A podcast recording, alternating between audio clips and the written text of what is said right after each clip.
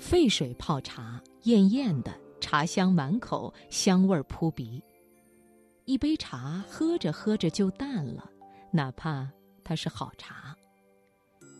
世间的好多人和事也有茶淡。一杯茶被时光的水蓄着变淡了。归有光的《项脊轩志》写他住过的南阁子，说从前叔伯们未分家，庭院南北是相通的，连成一个大院儿，里面住着一大家子，其乐融融。中途变故，后来物是人非，原先的那些快乐记忆氛围，甚至那些柴门的鸡飞犬吠，都随风而散。原先的一杯家族绿茶的味道也就淡了。人散了，事就淡了；人淡，一切归于平淡，茶味全无。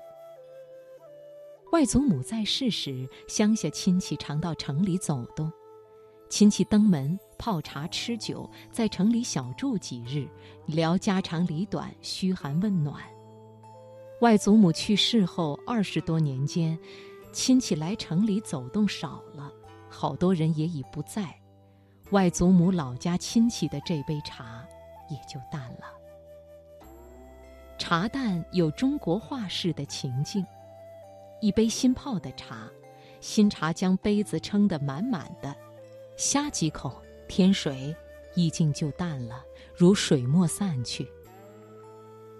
爱恨情仇有茶淡，刚开始浓烈，渐渐就淡了。性格脾气也有茶淡的时候。认识的一个人，年轻时刚烈，喜与人打斗，至老境。独自坐在墙旮旯晒太阳，已找不到从前的印痕。人散后，一弯新月如钩，似茶淡；两个朋友渐渐疏远，如茶淡。说话说到茶已淡，已没有儒雅的君子之范，破坏了喝茶的氛围意境。一场花事，一场淡。春天是一场盛大花事，所有的花都开了，开得妖娆，开得浓烈，开到暮春就淡了。所以，正如《荆楚岁时说》里所说：“二十四番花信封，始于梅花，终于恋花。恋花是淡香，一夜风雨，花落一地，香气如茶，渐渐淡去。”吃过的苦，受过的累，曾经的得志与失意，迷茫与困惑，回首过往，也如茶淡。所以范仲淹登《岳阳楼记》中说，他偶尔想起这些时，宠辱皆忘。